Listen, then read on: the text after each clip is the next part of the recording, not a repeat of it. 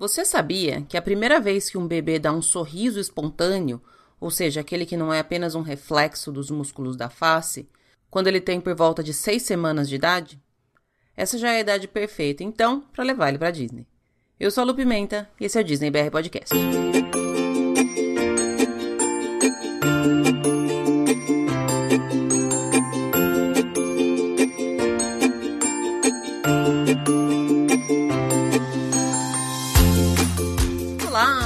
Pessoal, bom dia, boa tarde, boa noite, boa madrugada. Sejam todos muito bem-vindos ao episódio número 68 do Disney BR Podcast. Eu não vou fazer nada de diferente nesse começo de episódio, vou começar agradecendo. Como sempre, mas não poderia ser diferente, gente. Eu tenho recebido um monte de feedback muito legal, não apenas dos episódios, mas como de toda a minha postura no Instagram, que é uma coisa que eu realmente me preocupo. Eu sempre fui uma pessoa que prezou pelas coisas da maneira correta.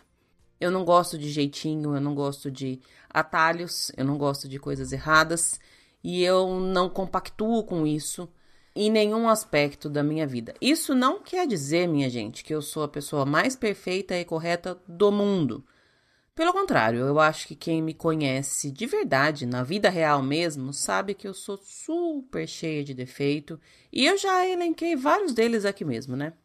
Eu sei que eu sou uma pessoa bem chata, por exemplo, e eu sei que eu sou uma pessoa que não é das mais simpáticas na grande maioria das vezes. Isso pode parecer estranho para vocês que só me escutam aí do outro lado, mas quem convive comigo sabe que não é fácil. Ariana encardida com muito orgulho, sim, senhor. E por que, que eu tô falando isso? Porque eu recebi algumas mensagens essa semana que me deixaram muito tranquila com relação justamente a essa minha postura. Eu sou uma pessoa extremamente verdadeira. Pelo menos eu tento ser, na maioria das vezes. Mas ao mesmo tempo, eu também tento ser cuidadosa, porque eu acho que você ser verdadeiro, você ser sincero, é bem diferente de você passar por cima dos outros. Enfim, falando apenas coisas abstratas, entendedores entenderão, mas eu realmente queria deixar aqui o meu muito obrigada e eu acho que a quem esse especificamente este agradecimento está sendo direcionado recebeu ou vai receber o recado.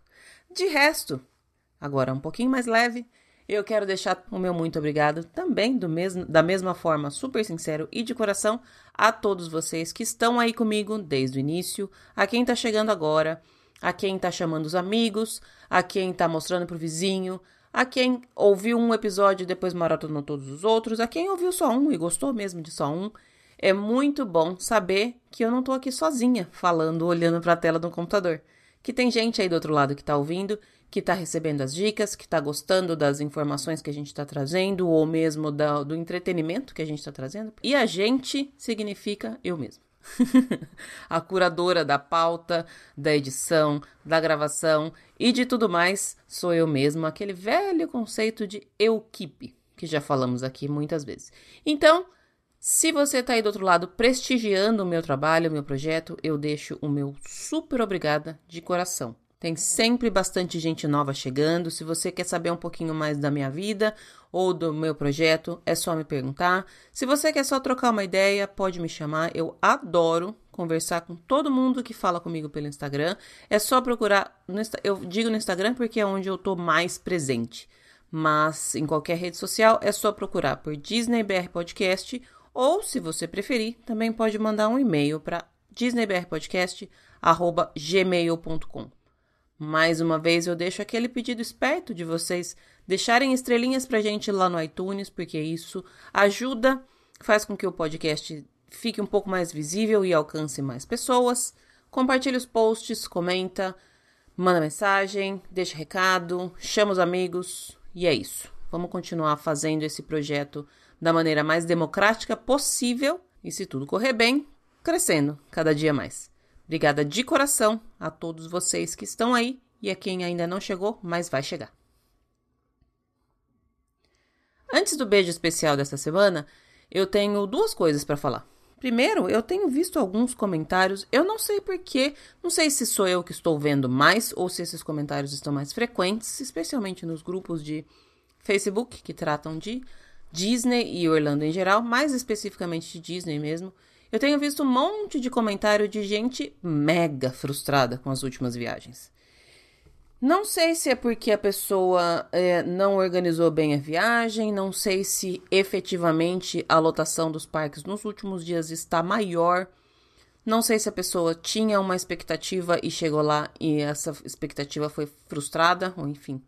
Não sei exatamente o que acontece, mas eu fico triste de ver gente falando que, ai, nossa, nunca mais quero voltar aqui. Foi dinheiro jogado fora. Fiquei o dia inteiro num parque e só andei em duas atrações. Eu fico bem triste mesmo. E aí eu vi também nesses, num desses grupos aí de, de Facebook algumas perguntas bem interessantes que eu acho que precisam ser levadas em consideração antes de uma viagem para Disney. Não tem mais época vazia, gente. Todas as vezes que qualquer pessoa for para lá daqui para frente, vai estar tá cheio e eu ouso dizer que cada vez mais cheio. Então, a primeira coisa, marcou o Fast Pass? Parece uma pergunta boba, mas eu ainda vejo gente falando que deixa para comprar o ingresso no dia que vai chegar no parque, ou perguntando se realmente vale a pena marcar o Fast Pass. Enfim, Fast Pass é uma, uma estratégia interessantíssima e importantíssima no planejamento da sua viagem. Segunda coisa, você marcou nos melhores horários e de maneira que vai facilitar o seu deslocamento dentro do parque? Eu sei que não dá para marcar sempre na hora que a gente quer, a atração que a gente quer, da forma que a gente quer. Mas se você marcar um, um Fast Pass, por exemplo, para tirar foto com o Mickey lá na entrada do Magic Kingdom às três da tarde, e depois às quatro você tem outro Fast Pass para Big Thunder, você vai ter que se deslocar de um lugar para o outro super rápido, lembrando que nesse meio tempo tem uma parada acontecendo, e isso vai fazer com que você ou perca mais tempo do que o necessário, ou perca um dos dois Fast que você agendou. Terceira coisa, chegou cedo? Eu sei que tem muita gente que não gosta de acordar cedíssimo. Eu não sou mesmo do tipo de pessoa que tá lá antes do parque abrir. Mas é fato que de manhã os parques estão mais vazios. Então, gente, não custa nada. Acorda um pouquinho mais cedo, chega lá, faz um esforcinho para poder fazer valer mais a sua viagem. Outra coisa, você sabe se locomover dentro do parque? Mapas dos parques estão disponíveis em todos os lugares. É só digitar no Google, gente, aquela ferramenta maravilhosa que eu amo. Dá uma olhadinha no mapa, dá uma olhadinha no percurso que você vai fazer durante o dia, dá uma olhadinha já onde você vai almoçar, dá uma olhadinha o que, que tem próximo de onde você quer almoçar, dá uma olhada onde tem banheiro. Estuda o mapa do parque. Estuda o mapa do parque porque ele vai fazer bastante diferença no seu deslocamento durante o dia. Lembrando que em um dia normal de parque você caminha mais ou menos uns, sei lá, uns 10 quilômetros. É coisa pra caramba. Então vamos otimizar esse, esse deslocamento para ajudar um pouquinho também no seu dia a dia de parque. E a última coisa, dá uma olhada no My Disney Experience, gente. Baixa aí o aplicativo, veja como é que ele funciona, porque ele vai te ajudar pra caramba no dia a dia dos seus parques, da sua viagem. Lá você consegue olhar qual brinquedo que tá com mais fila, qual brinquedo que tá com menos fila, o que, que tem próximo de onde você tá, o que, que tá longe pra caramba de onde você tá. Enfim, uma série de coisas. São diquinhas básicas, bem de iniciantes mesmo, mas eu sei que tem muita gente aí que tá na fase iniciante e tá tudo bem, tá? Mas essa, seguindo essas diquinhas aí, vocês já vão conseguir fazer da sua viagem um pouquinho menos frustrante. Eu fico realmente muito triste quando as pessoas conseguem finalmente fazer uma viagem para Disney, já sabendo que é uma viagem super cara e que muitas das pessoas fazem apenas uma viagem na vida e aí chegam lá e não têm uma experiência tão mágica quanto deve ser. Planejamento, gente. Já falamos isso desde o episódio número 1. Planejamento é a chave. E a segunda coisa que eu queria falar é que hoje, no dia que está indo ao ar esse episódio, é o dia do aniversário da pessoa mais importante do mundo inteiro. É o aniversário do meu pai. E eu costumo dizer que se eu pudesse ter dois desejos concedidos nesta vida, eu queria, primeiro, que todas as pessoas pudessem visitar a Disney pelo menos uma vez. Não poderia ser um desejo diferente neste podcast, né? E segundo, que todas as pessoas tivessem um pai tão maravilhoso quanto o meu. Eu olho para trás, olhando lá para Luciana rebelde da adolescência, e eu acho que eu não era digna de ter o pai que eu tenho. O meu pai, ele é sem dúvida a melhor pessoa do mundo. Então eu queria deixar aqui. Ele não escuta podcast, gente. Eu já tentei falar para ele algumas vezes, já mostrei como é que funciona, onde tá, o que, que não tá, mas ele não tá neste mundo Disney e nem de podcast, ainda ouso dizer. Ainda assim, eu quero deixar aqui publicamente os meus sinceros desejos de feliz aniversário para meu pai, que ele possa ainda me acompanhar por muitos e muitos anos, que eu possa trazer muitos sorrisos para ele e que eu possa enchê-lo de orgulho cada dia mais. Obrigada, pai, por ser o que você é e por me amar o tanto que você me ama. Saiba que eu te amo um pouquinho mais. Agora sim, tem beijo especial, mas vai ser rapidinho porque eu vou falar especificamente sobre isso naquela conversinha lá de pé de orelha, lá no final do episódio. Na semana passada não teve, mas eu falei que hoje tinha e tem mesmo. Então lá no final eu quero falar um pouquinho sobre uma mensagem que eu recebi do Tiago Aquaviva. Então eu já deixo aqui o meu beijo para ele. Obrigada, Tiago. A sua mensagem fez o meu dia melhor quando eu recebi. E eu quero falar um pouquinho sobre o que você me mandou de mensagem lá no final do episódio. Chega, que essa parte já tá longa demais.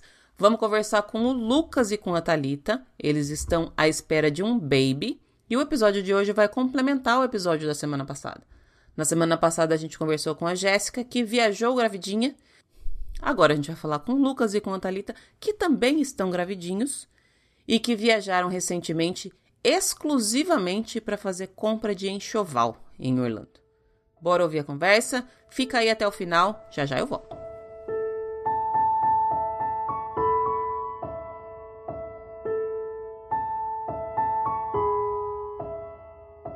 Estamos no ar e hoje eu tô falando com um casal.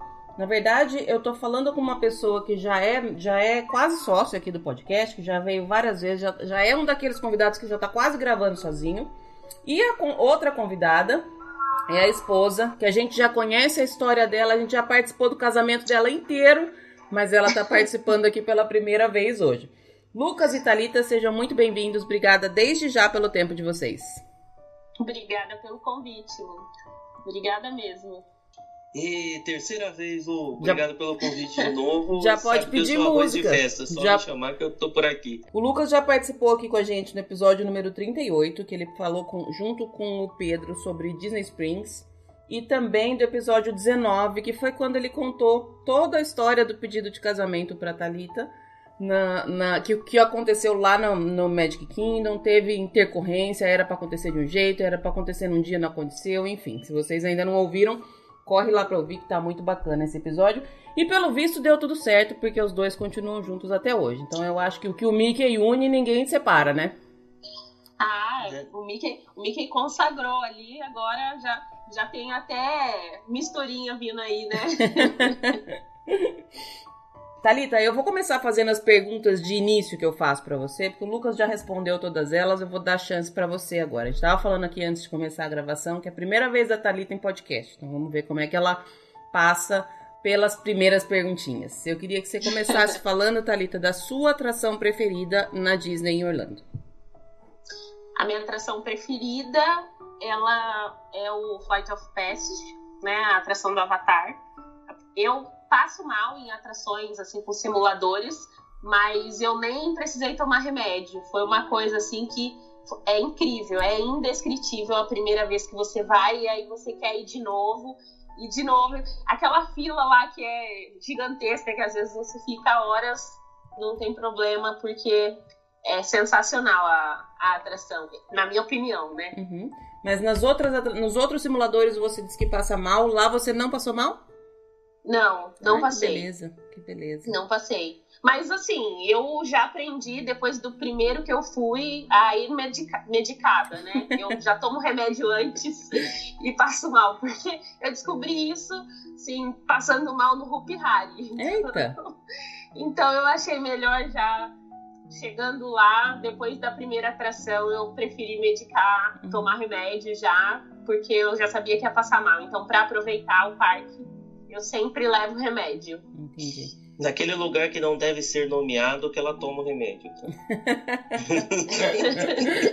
tá vendo? Esse parque, é, tá, você tá vendo como que é? Precisa até tomar remédio pra ir nesse outro parque, ó. não dá nem pra ir curtir. Mas eu não vou, eu não, eu parei de falar mal do outro parque, Lucas. Você já, já tô, tá pra sair agora no episódio que eu falei desse parque. Quando, quando o, seu, o episódio de vocês for ao ar já vai ter saído. E eu tô com uma, uma pré-adolescente, quase adolescente aqui em casa, eu não vou ter muito, não vou ter como fugir por muito tempo mais. Então, vamos ver o que que o que, que rola. Ele vai continuar em segundo lugar. De todos eles, sempre vai ficar no, não nunca vai chegar no primeiro como acontece com certas pessoas por aí. Mas eu já não vou. nós já vamos poder nomear ele daqui para frente, ó. Mas a gente já a gente já se prometeu que a próxima vez que a gente for, a gente vai vai tratar com um carinho especial esse parque, vai tentar uhum vai tentar gostar dele. Ah. Não, ela tá falando do, do, do universo, não é do Epcot. Ah, não é. Não, o Epcot, se falar mal, se falar mal do Epcot, a gente já para a gravação agora mesmo. Aí não tem perdão.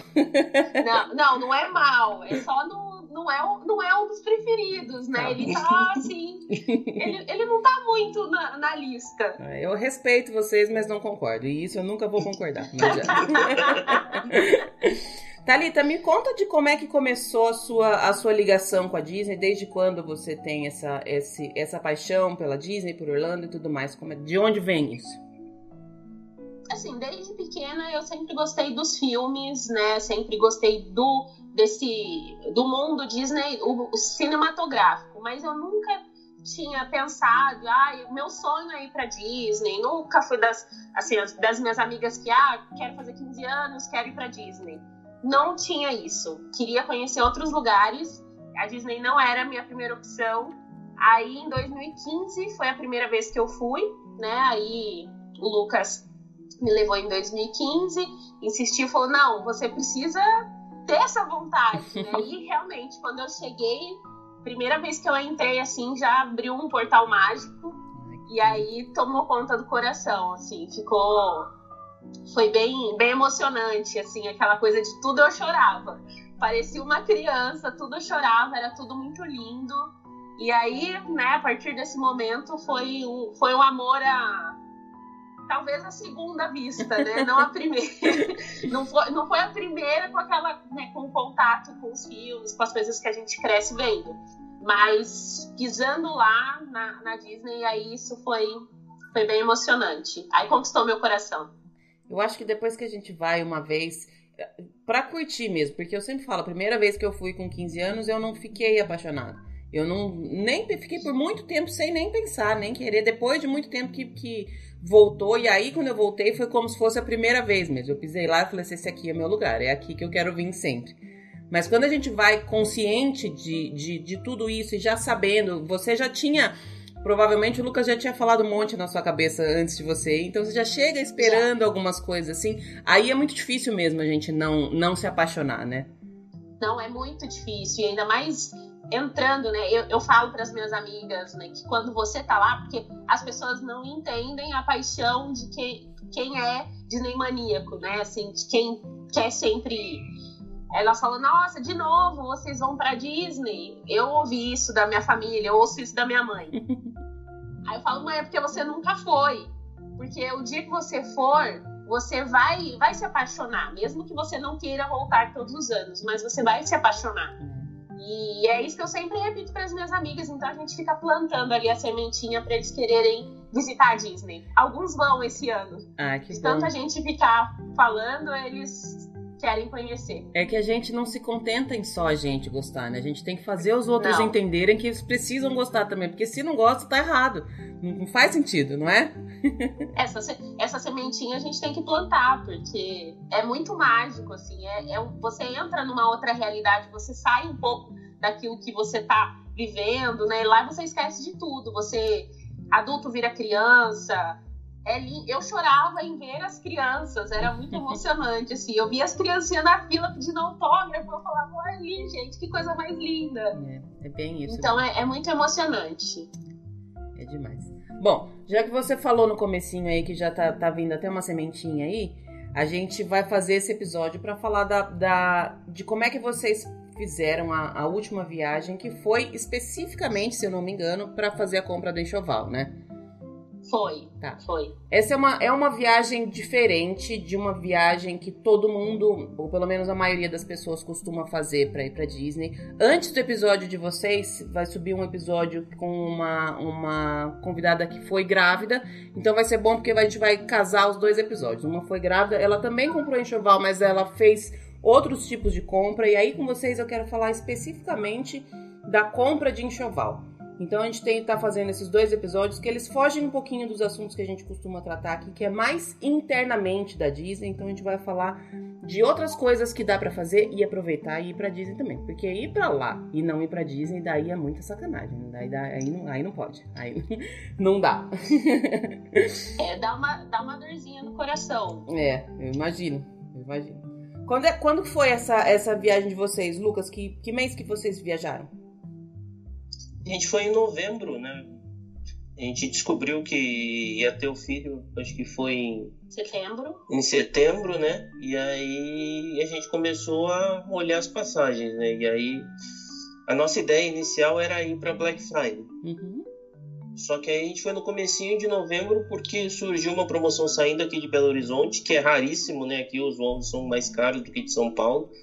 Então a gente foi no comecinho de, de novembro, assim, na primeira semana a gente já foi, assim, pra, pra lá. E foi um negócio bem corrido, assim, apareceu a promoção, assim, agora vamos e nós já, já embarcamos, assim. A, a esperança era pegar alguma coisa de pré-Black Friday, que tem umas, algumas promoções antecipadas, né, mas a, a decisão pela data foi mais pelo preço da passagem daqui para ir. Hum.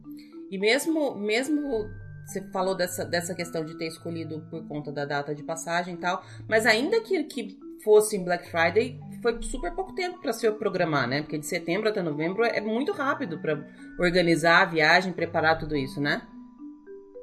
É, é, é, muito pouco tempo. Assim, a gente conta com um pouquinho de experiência, né? A gente já, como tá sempre aí, algumas coisas são mais são mais práticas para a gente, né? Uhum. Aluguel de carro, hospedagem, todas essas coisas são muito mais, mais simples, né? E eu tenho também uma tia que mora em Tampa, né? Uhum. Então também teve eu tenho esse facilitador para ir para Flórida, né? Uhum. Então a gente acabou organizando, correndo tudo, mas em cerca de um mês a gente estava com tudo contratado já. É, é bem rápido. Eu sempre costumo fazer viagem. Agora tá mudando porque eu tô nessa de procurar viagem para final de semana que vem. Porque a, a, daqui muda um pouco a, a, a visão e a. Até mesmo o modo de viagem, porque é factível ir passar um final de semana. Mas eu sempre fui a pessoa que programava com um ano de antecedência a viagem. Então, quando eu vejo gente, e até hoje eu vejo gente aí do Brasil falando assim: ah, eu vou, sei lá, daqui dois meses, decidi agora. Eu fico doida aqui, porque eu demoro muito e eu curto muito esse antes. Eu acho muito gostoso esse, esse tempo de, de programação, mas também esse, toda essa programação ela não se aplica a esse tipo de viagem que vocês fizeram, né? É, não, não, não se aplica assim. Para fazer parque do jeito que a gente acha que deve ser feito, impossível. É, não existe viajar desse jeito. Uhum. A gente sem maio tem que ser com mais tempo. E a gente tinha ido em maio, né? Uhum. A gente uhum. tinha ido em maio e a previsão era voltar em 2021. Então eu faço essa programação para um, dois anos para frente, né? Então a gente estava nessa programação, mas aí no meio do caminho deu, graças a Deus veio a notícia do Arthur, a gente falou assim, bom, ele, vai, ele já vai nascer sendo dos nossos, né? E em maio também foi um pouco de supetão, né? A gente comprou as passagens em janeiro para passar seis dias, né, em Orlando também. Então foi tudo muito rápido também. Uhum.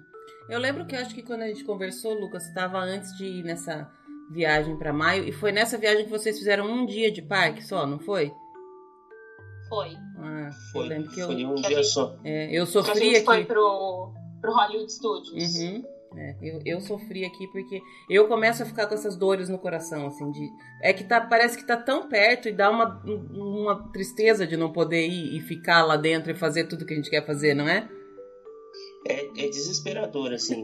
é, e eu sou um nerd de carteirinha fã de Star Wars, né? E tinha acabado de abrir o Galaxy Z. Então, fazia dois meses que o Galaxy Z estava tava aberto. E quando a gente foi fazer parte das compras em Orlando, o caminho de Tampa para Orlando passa bem do na lado. entrada da uhum. Disney. E era outdoor do Galaxy Z para todo lado. E eu já tava me sentindo um traidor de estar tá lá e não ir no parque. Depois essa dor de passar na porta, assim, era, foi sofrido. Isso faz parte, né? Tem coisa que a gente precisa. Não tem como, como dar a volta por esse, esse tipo de, de problema, entre aspas. Mas eu falo sim. que é, é um problema, sim, é um problema daqueles white people problem, né? Porque já tá lá, a gente já tem oportunidade de ir diversas vezes, não dá para reclamar muito, né? É, é verdade. E, e, assim, a gente sofreu um pouco menos porque tinha um outro foco a viagem, né? Eu acho que se a gente tivesse ido para passear como a gente foi em maio e não tivesse ido no parque, aí a gente ia sofrer mais. Hum, eu imagino. Bom, quantos dias vocês ficaram nessa viagem para para vocês foram especificamente para comprar um enxoval, né? Sim. Tá. Especificamente só para o enxoval. Foram oito dias. Até que foi bastante até dia para compra, porque eu vejo normalmente o pessoal que vai para fazer compra costuma ficar menos que isso. Até que deu, deu para comprar bastante, então, né? é que a gente teve um, um, ritmo menor, né, do que faríamos. Porque eu fui bem naquele período de enjoo, né, aquele período de muito sono hum. e cansaço, então eu tava, eu tava um pouquinho limitada, né? eu não tava com aquela que quando a gente vai, você sabe, né, que vai, compra, compra, compra o dia todo. Então a gente tinha que sair, comprar, voltar, descansar. Ah, entendi. Pra eu conseguir aguentar. Essa, essa é um, um limitador que quando eu conversei com a Jéssica, que falou que foi grávida também, ela tava com 5 para 6 meses já. E aí, mais pro meio da gravidez, é mais tranquilo essa questão. É. Você tava com quanto tempo, Thalita, quando vocês foram? Eu tava com três meses. Ah, então tava quase acabando acabado. o período mais difícil, né? É, eu tinha completado, no dia da viagem, eu tinha completado 12 semanas. Hum. Então eu ainda estava naquela parte do, da gravidez que ainda sente enjoo matinal, ainda enjoa com algumas comidas, né, uhum. né? Com algumas coisas não, não faziam fa passar tão bem. Entendi. E antes de vocês irem, vocês fizeram uma lista de tudo que vocês queriam comprar? Porque assim, eu nunca fiz uma viagem só para compras. Mesmo quando eu tava, quando eu morava no Brasil, às vezes que eu vinha para cá, dificilmente eu ia em loja, dificilmente eu ia em outlet, porque quando eu vou para Disney, eu vou para Disney. Eu tenho essa mentalidade. E até porque assim, minha irmã já mora aqui nos Estados Unidos há mais tempo, então às vezes que eu vinha para visitá-la, que eu não ia até a Disney, aí sim eu aproveitava para comprar coisa. Então eu não tenho, eu não, nunca fiz uma programação, uma viagem específica de compras. Então eu não tenho nem ideia de como é que funciona. Como é que vocês fizeram essa organização? Primeira coisa, vocês sabiam tudo que vocês queriam comprar?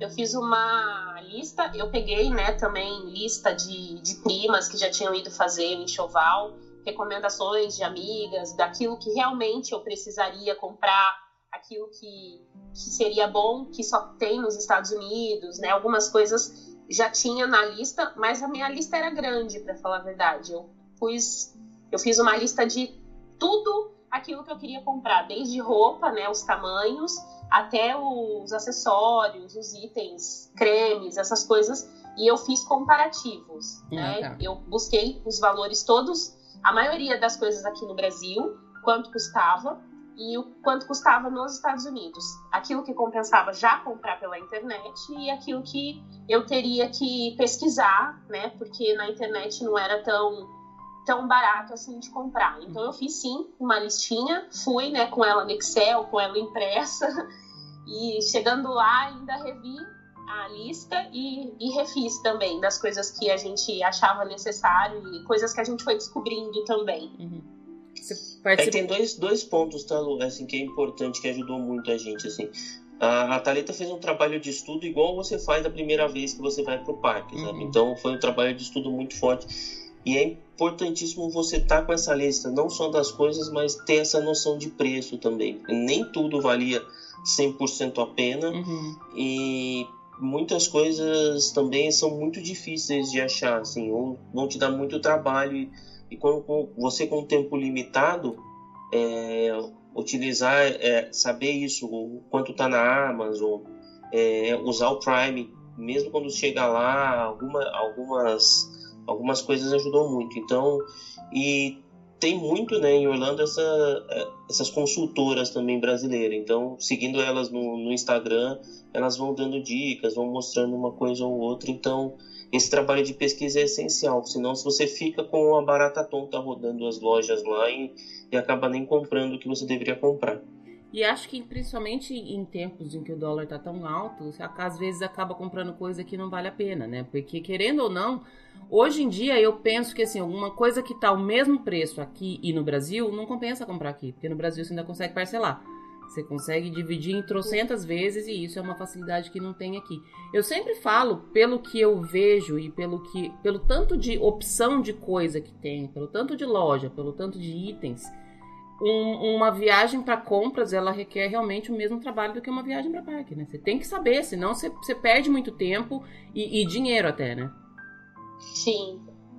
E tem que saber também porque se o, se o seu intuito for economizar, você vai ter que ir naquelas lojas que são mais difíceis de achar as coisas e várias vezes. Então, você tem que ter um planejamento para saber isso. Porque assim, se você for e dinheiro não for problema para você, você vai numa dessas lojas maiores e você acha tudo no mesmo lugar. Então, uhum. É, para quem tá vai com, com os pênis contados aí, vai, é difícil. É, e até para quem não tá contando né, o, o cofrinho, talvez contratar uma consultora seja interessante para quem tenha pouco tempo né, de, de compras, uma pessoa que tenha, sei lá, quatro dias, cinco dias, é interessante. A gente descobriu que não é tão caro, né? Assim, a gente viu alguns valores para quem está disposto, para quem falta tempo, né? Uhum. Para quem não tem tempo de pesquisar nem aqui nem lá. E, e assim, as dicas delas que eu tava, que eu acompanhei pela internet são bem válidas. Eu peguei várias, né? De várias que fazem o trabalho em Orlando, em Miami, em Nova York. E, mas assim, eu fui na raça ali mesmo, pesquisando, lendo bastante coisa, porque a gente descobriu a gravidez em setembro, foi em novembro, então foi tudo muito rápido. Uhum. Não deu tempo de aumentar tanto assim o cofrinho. É, eu imagino. E aí essas, essas consultoras elas fazem tudo. Se você fala assim, eu vou ter um filho e daí ela resolve toda a sua vida para você. Eu nunca, eu tô perguntando porque esse é um trabalho que eu não sei nem como é que funciona. Não, minha filha já tá grande, eu não pretendo ter outra. Então não é um mundo que eu devo entrar tão cedo, se Deus quiser. Mas como é que funciona um trabalho de uma consultora? Elas fazem sim tudo. Ela, a primeira coisa que ela vai te perguntar, né, assim como em qualquer outra coisa, a gente fez isso em casamento, é o seu budget. Uhum. Elas vão, elas querem saber quanto, porque não adianta também ela você contratar uma consultora e ela te levar, por exemplo, numa loja chique de Miami para você comprar roupinhas de algodão egípcio e você não, não poder pagar. Uhum. Então, assim, ela vai fazer o seu a sua consultoria baseado no seu orçamento. Então, se você disser que você tem X, X dólares para gastar, ela vai te levar em lugares que você consiga comprar tudo. Geralmente, o, o enxoval é até um ano. Elas fazem até um ano. Uhum. E aí elas te dão toda essa consultoria, te levam nas lojas, certo? Elas já têm os descontos né, nessas lojas. Então, ela, elas costumam falar que elas se pagam com os descontos.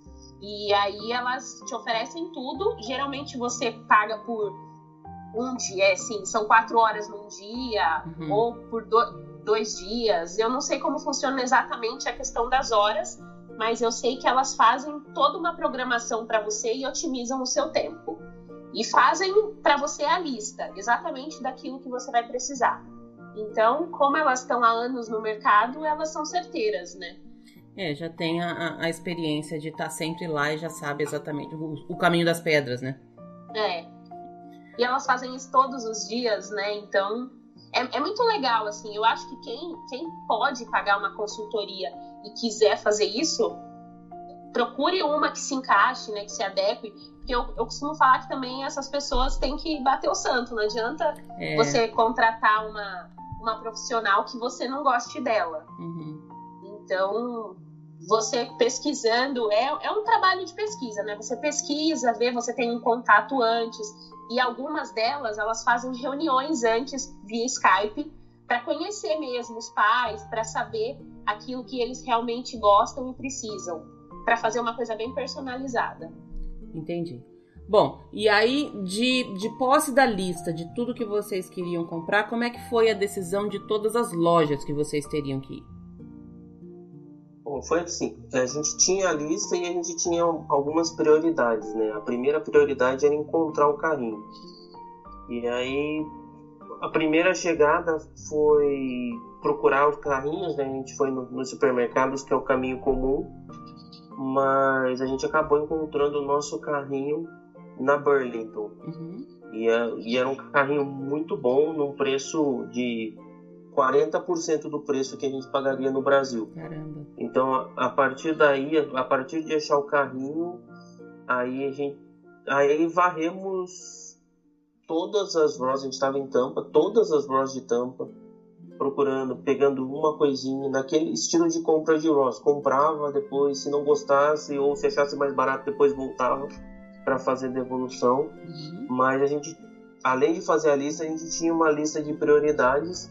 Primeiro era o carrinho e depois as coisas que a diferença de preço entre o Brasil e os Estados Unidos eram maiores. Tá. Então a gente foi, foi matando elas.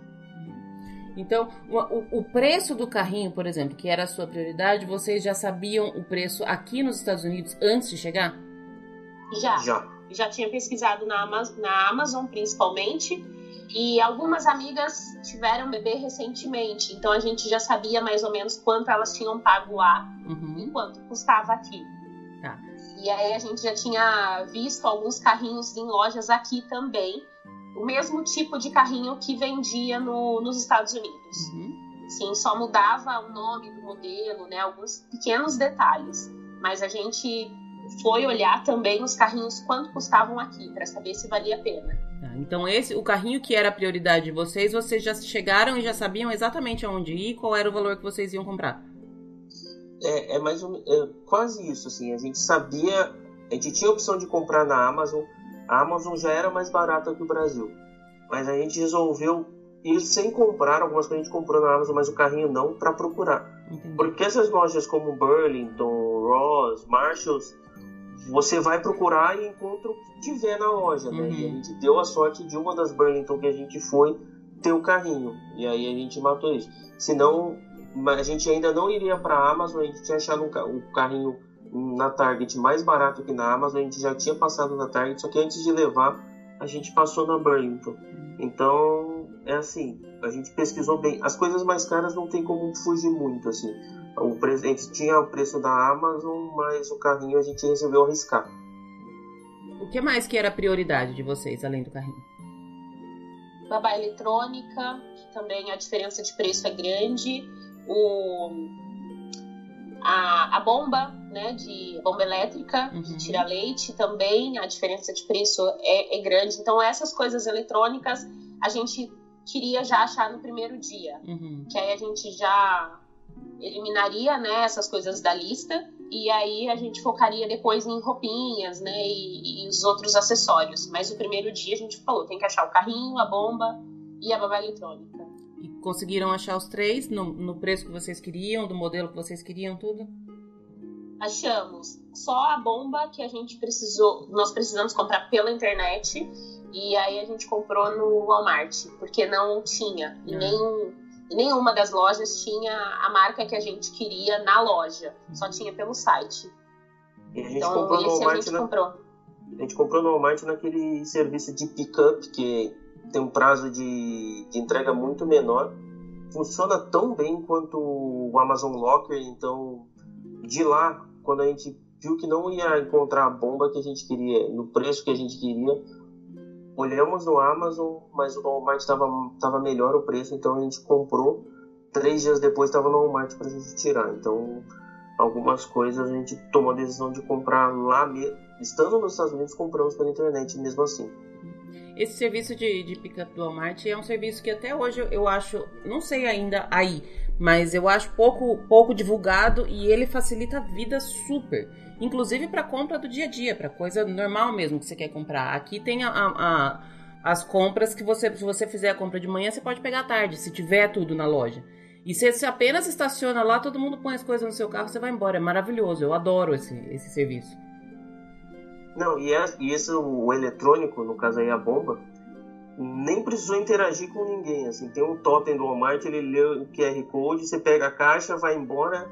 O máximo que o cara é dar um vistinho para ver se a caixa é sua só e já era. É melhor ainda. Eu odeio gente. Eu já odeio o Walmart de, de, com todas as minhas forças. Gente, então, se, se eu conseguir evitar o Walmart, evitar gente, pronto, melhor dos mundos para mim. Mas é interessante, eu não sei, eu não sei o quanto esse serviço está divulgado aí, mas é um serviço que, que vale a pena, porque você não paga mais, nada a mais por isso, né? Não, não paga nada a mais e, e não paga o frete, né? Todo o é. é sem frete. Uhum. Então é, é, é, um serviço que eu gostei muito e na próxima viagem eu, eu vou utilizar, assim, né? o, o Amazon Locker já tinha usado, já usava bastante. Eu acho que o da Amazon é muito mais divulgado. Uhum. O pessoal conhece bem, mas no Walmart funciona tão bem quanto. É, é bem, bem interessante mesmo. Bom, aí depois que vocês passaram então dessas três coisas que eram as mais importantes, vamos colocar como as top da lista de vocês, que eu acho que isso também é uma dica importante, de fazer a prioridade, eu preciso disso, disso, disso, e aí, a partir de então, porque é um, é um mundo sem fim, né? Todo o dinheiro que você tiver, você vai gastar, né? É, e o que não assim, tiver uma, também. Uma dica, né, para quem for, assim, o nosso carrinho ele já vinha com bebê conforto, então a gente procurou o conjunto, porque eles vendem muito separado aí nos Estados Unidos. Uhum. Porque tem algumas marcas que elas não produzem o próprio car seat e elas só produzem o carrinho e tem algumas que só produzem o car seat, então elas elas se elas encaixam uma na outra. Uhum. E aí a gente nós estávamos procurando exatamente aquele que vendesse junto, que já fosse o pacote, e a gente deu deu certo e a gente conseguiu comprar o, o que vinha os dois juntos, para não precisar ficar comprando pecinha separada, uhum. porque é isso que as pessoas precisam prestar atenção. Que alguns eles encaixam em outras marcas, mas você precisa comprar uma peça que encaixe nela. E eu vi muitas pessoas reclamando que quando chegaram no Brasil tiveram que comprar a peça porque não tinha. Uhum. Então eu prestei muita atenção nisso, em quais marcas encaixavam uma na outra em quais. Então, assim, a pesquisa foi a fundo por conta disso, né? Uhum. Porque como aí eles fazem as, os produtos para conversarem um com o outro, precisa prestar atenção também nas peças. Uhum. Esses carrinhos que encaixam são uma mão na roda. Eu tive da Julia também, porque você fica com o mesmo carrinho por um tempão, né? E dependendo, Sim. se você comprar só aquele pequenininho que é para o recém-nascido, que se, porque tem carrinho só para só para aquele pequenininho é. também. Só que daí, depois de um tempo, o bebê não cabe mais ali. Aí você vai precisar comprar um outro carrinho depois, quando o bebê estiver maior. E, e, e, quando você já compra tudo de uma vez só, já facilita. E eu acho que até assim, costuma ser um pouco mais caro do que o normal, esses carrinhos que são duplos, mas ainda assim é mais barato do que ter que comprar dois, né? Sim, eles chamam de travel system, né? Que é uhum. é aquele que já, já consegue montar, já consegue sair do carro, colocar no carrinho. Uhum. Então, assim, para as mamães que forem comprem esse tipo, porque é a melhor, a melhor coisa, principalmente para a mãe que vai ficar né, sozinha com o bebê para lá e para cá, para não precisar levar tanta coisa. É, você vai precisar levar tanta coisa, tá, Thalita? Desculpa, desculpa te, te decepcionar, mas vai precisar. Cada vez que for sair de casa é uma mudança. Isso já, eu já vou avisando.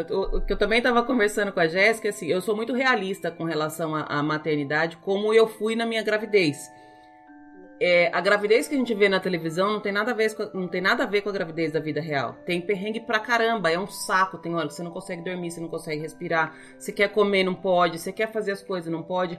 E isso vai piorar, tá? Então já, já tô já tô avisando. Tem muita coisa boa, infinitamente mais coisas boas, mas não é tudo tão lindo quanto quando pintam por aí é que a maternidade real é outra coisa, é né? Outra do que história. só aquela maternidade instagramável. É, que, não. Que é. as pessoas pintam hoje, né? É outra história. Enfim, ainda bem que eu já passei por essa parte. Essa parte a de, de pequenininho. Eu não acho que é a mais difícil, mas é a que requer mais fisicamente da gente. Ela é bem bem esgotante, mas é uma delícia. E o problema é que assim, aí depois quando cresce, começa a ter outros problemas. Tipo, a Julia tá começando a querer ter um namoradinho aqui. Então, assim, vai crescendo, vai mudando os problemas, mas problema sempre vai ter. Nunca, nunca vai ser tão lindo igual as pessoas querem fazer parecer. mas, enfim, vamos voltar para as compras de vocês. Aí vocês comparam as, as três coisas que eram prioridade de vocês, aí já deve dar até um alívio, né? Beleza, isso daqui que era o foco principal da viagem já foi. O que, que veio depois? Aí a gente começou a comprar roupinhas, né? A gente já tinha feito uma lista de. Eu tinha pego, na verdade, né, uma lista com as amigas de do que elas compraram de roupa. Peguei também pela internet algumas listas, fiz ali um. Fiz uma. como se fosse uma média de todas as listas, né, do que eu precisaria comprar. E começamos a comprar por tamanhos, né, vendo sempre o tamanho, a época do ano que o bebê estaria na, uhum. naquela idade que é muito importante também para não fazer compra tão errada, né? No final você acaba comprando infinitamente coisas, mas foram as roupinhas. Aí a gente deu prioridade para ir nas lojas onde vendiam, né, as roupinhas, onde vendia os acessórios que estavam na lista para poder também acabar com, com essa parte. Quais lojas vocês gostaram mais para comprar roupas? A gente deu muita sorte na Carters, porque a gente tinha cupom de desconto em um, na primeira que a gente foi, a gente tinha 50%, então foi bem legal. Aí depois a gente foi também na Carter na Clearance, que fica em, em Orlando. Também a gente comprou muita coisa. E depois na Ross, né? Na Ross a gente comprou demais, assim. A Ross já é uma loja que eu, a gente sempre garimpa, a gente sempre dedica um tempinho e dessa vez a gente dedicou um tempão na Ross e na The Discount também. A gente comprou bastante nessas duas lojas. Tirando a Carters, essa, essas foram as lojas que a gente mais comprou. E, e assim, né? A roupa é o que talvez tenha mais diferença proporcional entre o preço de Brasil e Estados Unidos, uhum. sabe? É, e é muito mais do que roupa de adulto. Assim, a diferença é muito maior. É, e assim, para o pessoal que for, é importante não desistir na primeira Ross. E aí eu acho que, como a gente está falando mais do pessoal que vai para Orlando, talvez sair de Orlando para fazer Ross é a melhor das opções. Assim, a gente sempre vai nas Ross de Tampa, como a gente fica um tempo em Tampa e talvez em Orlando e algumas cidadezinhas em volta, porque a Ross de Orlando é caótica, assim, ela é muito bagunçada. E aí, ir em Ross diferentes, a gente descobriu que, pelo menos em Tampa, é de quarta-feira que eles trocam, então a gente foi até a quarta e na quinta a gente voltou. É, na, na, na, mesma pegada, assim, leva e depois, se você não, não gostar ou mudar de ideia, troca. É, a gente também foi naquela loja da Tommy tem ali do lado do, da casa de ponta cabeça ali no, no Point Orlando, uhum. que é uhum. uma loja da Tommy, é a loja mais barata de Orlando, assim, de longe. E também a gente comprou muita coisa na, na Disney Store, né? Aí eu confesso que eu perdi a noção da realidade, assim, podendo comprar tudo que eu sempre quis na loja. Eu pegava um de cada um. A loja da Disney é uma loja mais cara, mas ainda, assim, o que eu paguei caro numa Disney Store é o que eu pago em qualquer roupa aqui no Brasil, sabe? Então, ainda valia a pena. A gente tinha também a, a ideia de montar o quarto com, com o tema da, da Disney, então a gente trouxe as pelúcias, a gente pegou aquela promoção linda que a segunda pelúcia eram 3 dólares, Ai, então a gente trouxe algumas pelúcias também da loja da Disney. E a, a, loja da Disney, eu, eu costumo falar que ela, as coisas realmente elas são um pouco mais caras, considerando a comparação com as outras lojas em geral, mas as coisas da Disney são muito boas. Então a gente tem essa garantia assim que roupa que você comprar na loja da Disney vai durar para sempre, praticamente. Vai durar até a hora que não servir mais. Então isso eu acho que é, que é uma garantia. Como é as coisas da Carters também. Para mim foi um sofrimento muito grande quando a Julia não coube mais em roupa da Carters. Porque ela vivia basicamente com, com, porque e é assim, é roupa que você vai colocar na máquina quatro, cinco vezes na semana e ela vai continuar igualzinha, tão boa quanto. E a, a diferença de preço é absurda mesmo. Eu lembro quando a Júlia era bebê, a roupa de criança aqui no Brasil já era um, um nossa, era um, um, chute. E agora deve estar tá mais caro ainda, né? Só para ilustrar essa diferença, Lu, assim, a gente chega, a gente foi comprou os bonezinhos lá nessa loja da Tommy, a gente pagou, sei lá, 6 dólares. E aí, chegando aqui no Brasil, a gente foi naquelas feiras de gestante e prometem um grande preço. Hum. O mesmo body, exatamente o mesmo body, custava R$ 139,90. Gente, 6 então, dólares é... para 139 é muita coisa, né? Só é, para ver, né? o pessoal, per... o pessoal pergunta assim, pô, enxoval, o dólar tá 4 reais. 4 vezes 6, 24. Ainda tá bem longe do. É. Do 130. Do, dos 140 reais. É. é, conjuntos de body na Carters que você vem aquele 5 bodies por 10 dólares. Assim, a gente pagou 9,90 né, uhum. na, na Ross, por exemplo. Aqui no Brasil você paga mais do que 100 reais. Então, mesmo você convertendo o dólar a 4 e pouco, você não vai pagar mais com impostos mais do que 50 reais em 5 é. pecinhas de roupa. Uhum. Então, vale muito a pena. Muito a pena. É, eu acho que ainda demora bastante para o dólar chegar num, num, patamar que não compense comprar roupa de criança, pelo menos. Né? De roupa de criança, tomara que não chegue, né? Senão acabou o parque. Né? E aí foi, assim, tem, tem, a gente fala muito de Carters, Carters tem muita coisa boa, ele tem a outra linha deles, que é aquela Oshikoshi Bigoshi, uhum. né? Também é, é a mesma coisa, é o mesmo grupo. E aí, conversando com, com a Andrea, do Minha Orelhinha, com a Emily do Pra Falar de Disney, elas deram algumas referências de outras marcas também. Uma que chama Gerber, que é, algodão finíssimo, assim. Aqui no Brasil, para quem vai sofrer com calor, é muito bom pro bebê, assim. Então, tem algumas. A gente vai na, na loja da Carters e compra a maioria, a grande maioria, mais de 50% das coisas que a gente trouxe são Carters. Mas a gente comprou outras marcas também, porque a gente sabe que aí nos Estados Unidos ninguém tem varal, né? O pessoal põe a máquina, a roupa na máquina de lavar depois da secadora. A gente que seca no varal, a tendência é que qualquer roupa ela dure muito mais, né? Uhum. É, isso é verdade. E, e, roupa de criança não tem fim o tanto de roupa que, que usa. Porque às vezes, é, é, sério, às vezes bebê, em um mesmo dia você tem que trocar quatro mudas de roupa. Porque na hora de mamar, derrama leite, aí faz xixi, aí faz frio, aí faz calor. Não, a gente precisa, às vezes parece mesmo um exagero, mas não é. Porque realmente você, você pode calcular pelo menos assim umas quatro mudas de roupa por dia por uma semana. para você ficar tranquilo. Porque assim, e por um lado, se por um lado você secar a roupa naturalmente é mais conserva um pouco mais a roupa, mas você fica também a mercê do tempo. Você pegar uma semana chovendo, você não seca a roupa, né? É verdade. Verdade. Tem essas... As pessoas se assustaram, assim, minha mãe, a primeira vez que ela viu tanto de roupa que a gente comprou, ela falou, meu Deus, esse menino tem roupa até a faculdade. Mas esse é o plano. Não se preocupa, mãe. Não se preocupa que a gente vai usar. Teve alguma loja que vocês foram e que vocês não se surpreenderam ou que se surpreenderam negativamente? Alguma... Essa aqui não precisava nem ter vindo?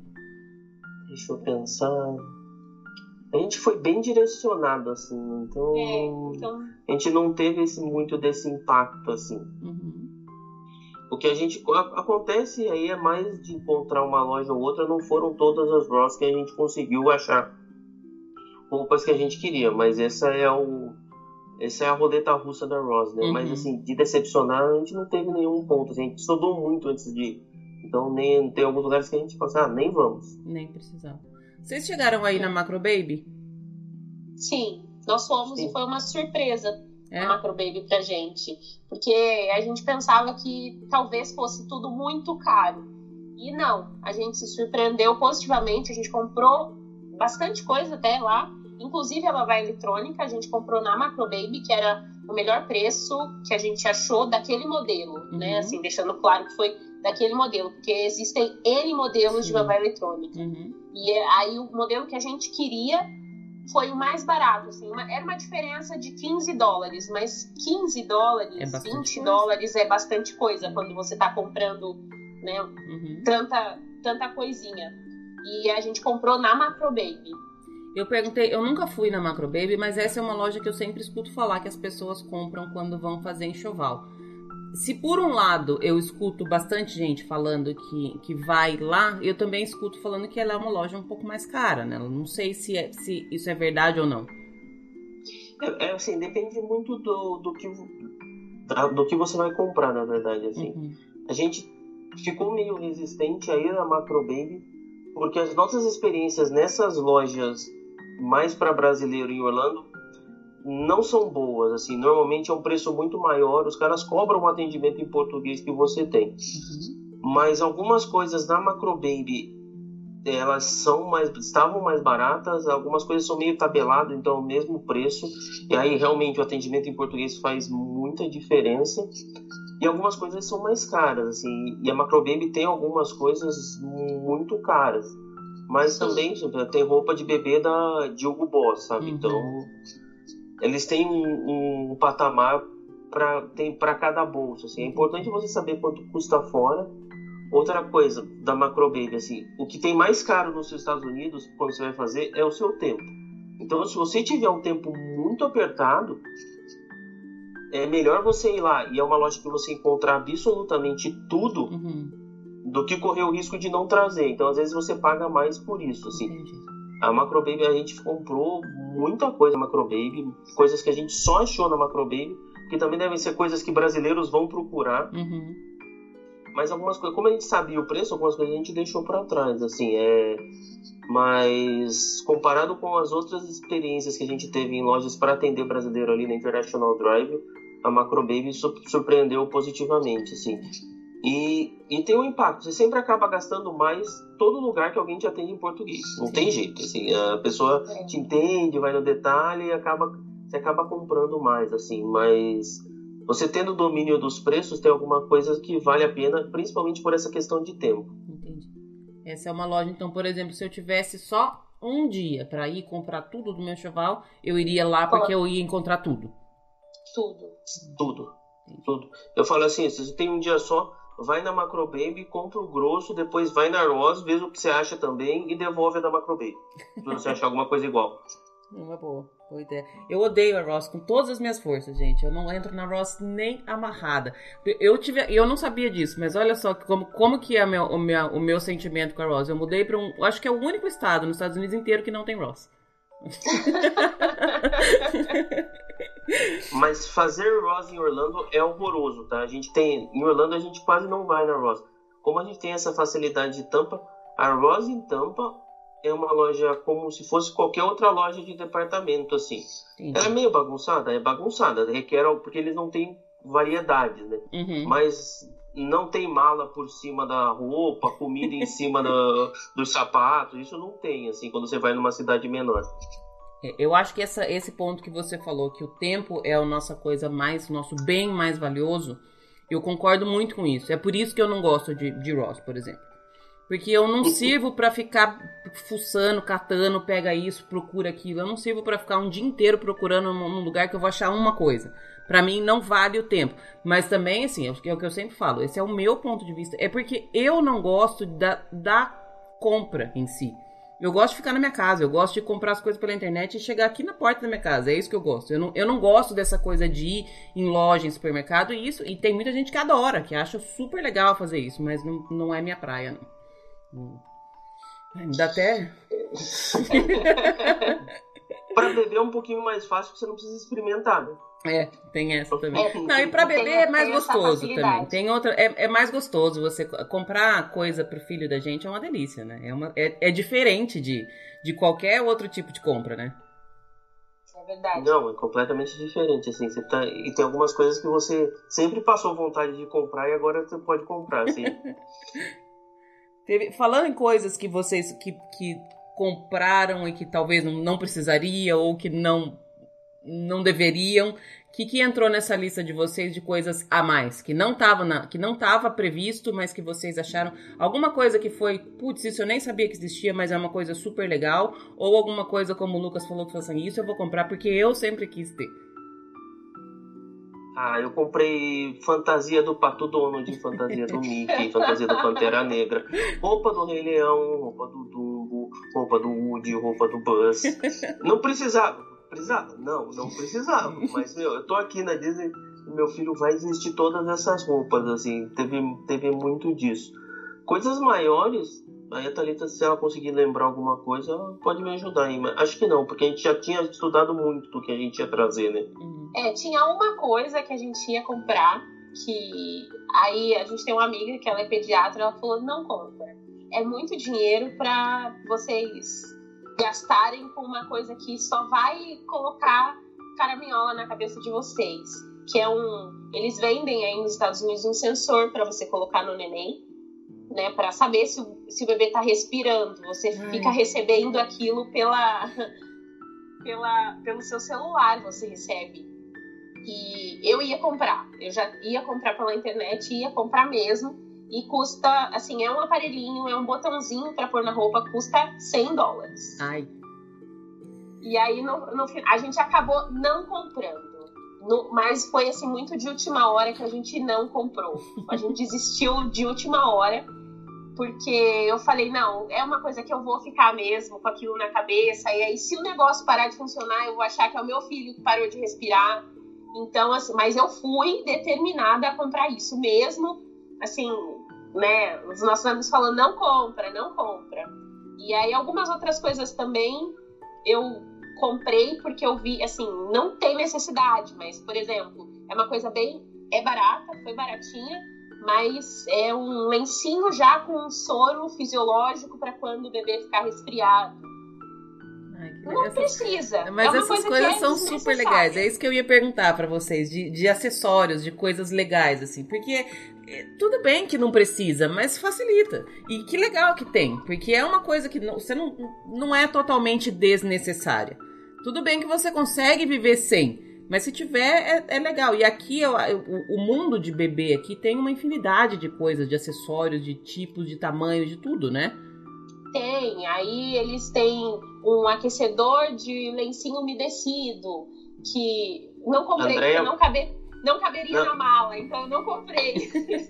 e a Andrea falou assim, não compra não compra. A Andréia da minha orelhinha falou pra gente: não compra essa porcaria que eu comprei e nunca usei. Pô, algum, alguns amigos falaram: não compra, porque vocês não vão usar. É só pra ficar lá no quarto ocupando espaço. Assim, eu comprei uma redinha para banho que vende aqui no Brasil, vende, mas não a que eu queria. E como eu achei uma parecida com a que eu queria, aí eu comprei também para pôr na banheira, que também é uma coisa que né? Sobrevive as sem. Pessoas, é, as pessoas viveram até hoje sem, mas que, mas que eu comprei e tá lá já no, no enxovalzinho dele. E eu acho que foram mais essas coisas, assim, de as pequenos acessórios, né? Eu comprei aquelas escovinhas que já são de silicone, que para pôr no dedinho, uhum. que não é recomendado para os primeiros meses, mas eu já tenho. Eu comprei aquele de nariz, né? Que agora no Brasil existem muitos parecidos, mas o preço nos Estados Unidos é muito menor. Uhum. Então eu comprei, aí já comprei, sei lá, com uma infinidade de refil que, que vai durar muito. Porque, é porque... também era muito barato uhum. o refil. Uhum. Tem umas coisas, você falou do negócio do, de esquentar o lencinho umedecido. É engraçado que, assim, eu acho que a indústria vai criando umas coisas que aparentemente vai facilitar a vida da gente. Ai, quando você for limpar, o, trocar a fralda do neném, o lencinho vai estar umedecido. E daí, na vida real, na hora que você trocar, às vezes você tá em outro lugar, às vezes não dá nem tempo, às vezes você só quer tirar o negócio, trocar, você nem lembra que tem esse. esse... Acho que foi por isso que a Andrea falou que comprou e nunca usou. Porque isso é uma coisa que eu vejo assim. Antes, quando você tá grávida, você imagina, nossa, toda vez eu vou pegar o lencinho quentinho, belezinha. Na hora que você tá lá trocando a fralda, você só quer que a criança pare de chorar. É só isso que você quer. Não interessa se o lenço tá frio, se tá quente. Só... É, é, é, estranho porque é, é, distante um pouco da realidade. Né? Aquilo que eu falei de, de maternidade real, que tem umas coisas que você só quer resolver do jeito que dá para resolver. Você, quer que seu, você só quer que seu filho esteja quentinho, esteja alimentado e esteja protegido. É isso que você precisa resolver. Se o lenço vai estar quente ou não, isso não é um problema. Mas a gente não pensa mesmo na hora. E você vê isso, você olha e fala assim: eu preciso disso, lógico que eu preciso disso. Como é que eu sobrevivi a minha vida inteira sem isso, né? É. Uma coisa também que, inclusive, inicialmente eu só comprei, na, eu só achei na Macrobaby, e depois que eu comprei, eu achei em outros lugares, foi saco de dormir. Aí você fala, mas saco de dormir para um bebê? Hoje em dia, assim, se você ler coisas a respeito do bebê, eles indicam muito mais o saco de dormir, né? E nos primeiros meses o, o coeiro, né? Que nos Estados Unidos já existe um coeiro pronto, você não precisa fazer toda aquela dobra. Uhum. Então é uma coisa que eu comprei também que não precisaria, que eu poderia dobrar, fazer né, toda a dobra do, do lençolzinho nele, mas eu já comprei pronto, que é só colocar o bebezinho e fechar no velcro. Então, o saco de dormir também, que é muito legal, porque você não precisa, né, necessariamente cobrir o seu bebê, que é uma coisa que eles não orientam tanto fazer nos primeiros meses, uhum. né? Então, o saco de dormir eu comprei, que é uma coisa que ainda está sendo divulgada no Brasil, mas que para mim já era assim, a sonho de consumo. Eu quero esse saco de dormir, eu quero e eu preciso achar. E aí eu achei. Legal. E aí depois eu achei em outros lugares também. Mas é uma coisa que estava na minha lista que eu falei, não, eu preciso comprar. E não era necessariamente eu preciso, né? Eu queria comprar para ter essa facilidade, essa segurança também. Uhum. Outra coisa que é bizarra a diferença, assim, que você não precisa comprar, mas é muito bizarro, é Fisher Price. Qualquer coisa da Fisher Price. É. Qualquer coisa. E eu comprei uns brinquedos para trazer, porque eu queria trazer brinquedo. O Arthur vai brincar com isso, sei lá, daqui a um ano, mas eu já ia, não ia perder a oportunidade. Comprei, comprei mesmo. E um negócio que a, a Thalita é mais consciente que eu nessas coisas. Eu vi um, um, livro, um livro de física quântica para bebês na Amazon mas aí a Thalita não deixou comprar, assim, porque achou que talvez fosse inútil. Assim. Talvez, Será? Só talvez. Será? Não, o bebê, além, além de já ter que nascer bilíngue, né? Ele vai ter que nascer bilíngue. Já vai nascer nerd. Já vai nascer nerd, já. É, esse, esse país aí, né, eles têm uma capacidade de criar necessidades que você nunca teve na vida absurda, assim. Eu acho que nessa área de bebê é maior ainda, assim. uhum. assim é muita coisa. É aquilo que eu falei, são coisas que as pessoas vão criando, a indústria vai criando, e você, na hora que você olha, você tem certeza que você precisa daquilo. Só que a humanidade viveu dois mil anos sem aquilo. E todo, deu tudo certo. Não, não, não, muito certo, né? Acho que a gente não, não, deu muito certo. A humanidade não deu muito certo, não. não. Mas, mas sobreviveu todo mundo. E, e, encanta muito pelo de olhar, né? Você fala, putz, isso aqui, nossa, vai adiantar minha vida muito. E depois você vai ver, às vezes nem é, né? É igual o óleo com o quádruplo do recheio, né? O dobro a gente já tava feliz. Pra que o quadro? É. Mas é... agora tem quatro. Mas na questão mesmo de, por exemplo, tem já multiprocessador para fazer comida só para o bebê. Esse tipo de coisa eu já tinha consciência de que eu não ia comprar porque não caberia na mala. Hum. então, eram coisas que não estavam na minha lista, mas que os preços eram tentadores, eram coisas que. E eu falava, será que eu vou usar isso, gente, para processar a comida é. do meu filho mesmo? Será que é tão prático assim? Essa mas questão não... de, de que você falou, Thalita, de mala, isso era um ponto que eu queria tocar também. Vocês foram com a roupa do corpo, praticamente, só, né? Pra trazer tudo isso que vocês falaram. Tem que, tem que também ser bem consciente nesse ponto, porque às vezes você sai comprando que nem louco e daí não tem como trazer, né? A gente fez isso, a gente fez exatamente isso. É. Compramos como uns loucos e depois não sabia como. Lu, a gente. Sério, a gente sempre passa perrengue para montar a mala de volta. Mas igual essa vez era desesperador. A gente olhava o quarto, não acabava as coisas que a gente comprou e não tinha metade da mala. Ai. E tem uma outra coisa que a gente fez, né? Para evitar que grávida chama um pouquinho de atenção chegando na, aqui na alfândega. Uhum. Então a gente decidiu que ia colocar o carrinho, o bebê conforto dentro da mala. Eita, mas aí então, ocupa um espação já. Ocupou um espação, mas nós fizemos. Assim, a mala foi, foi uma saga, assim.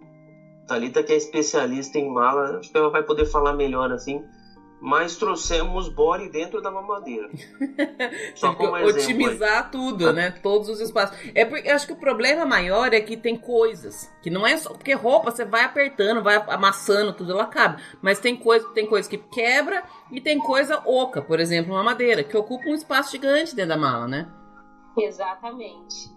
E, e é, a hora da mamadeira era a hora que eu já tava no desespero, assim, eu já tinha montado e desmontado as malas, acho que umas três vezes. Ai. E aí eu, eu, eu, já tava desesperada, quase chorando. E grávida já chora, né? Uhum. Já, já fica mais, um pouquinho mais sentimental. E eu sentada na cama, aí o Lucas.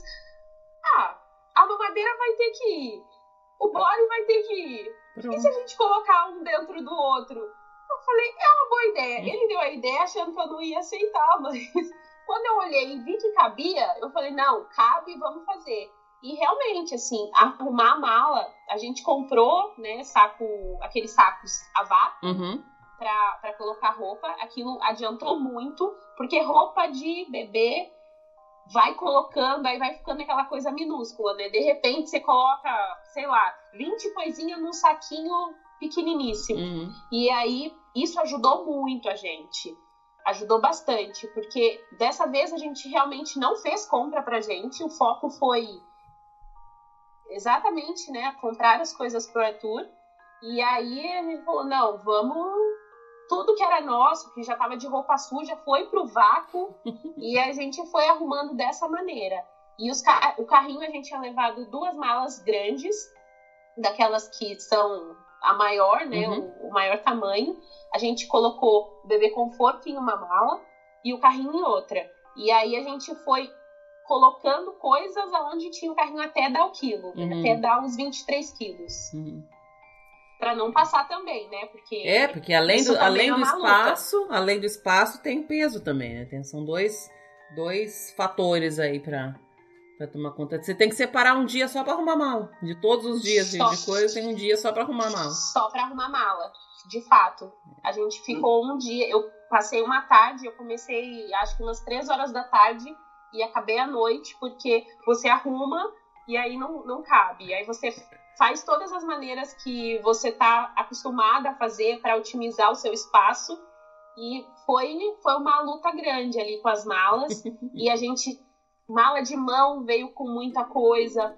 Tinha uma mala que ela veio com menos peso porque ela não tinha mais aonde colocar coisas. Hum. Porque a gente colocou tudo que estava vácuo nessa mala e era a mala mais leve que a gente tinha. Ela pesa 2,7 kg. Porque isso também é importante, é uma dica. Antes de ir, pesem as suas malas é. para saber quanto elas pesam aqui uhum. vazias. Porque chega lá, é um desespero. E tenha sempre uma balancinha, né? É, balança é clássico, não pode, não, é. não tem como viajar sem faltar. balança.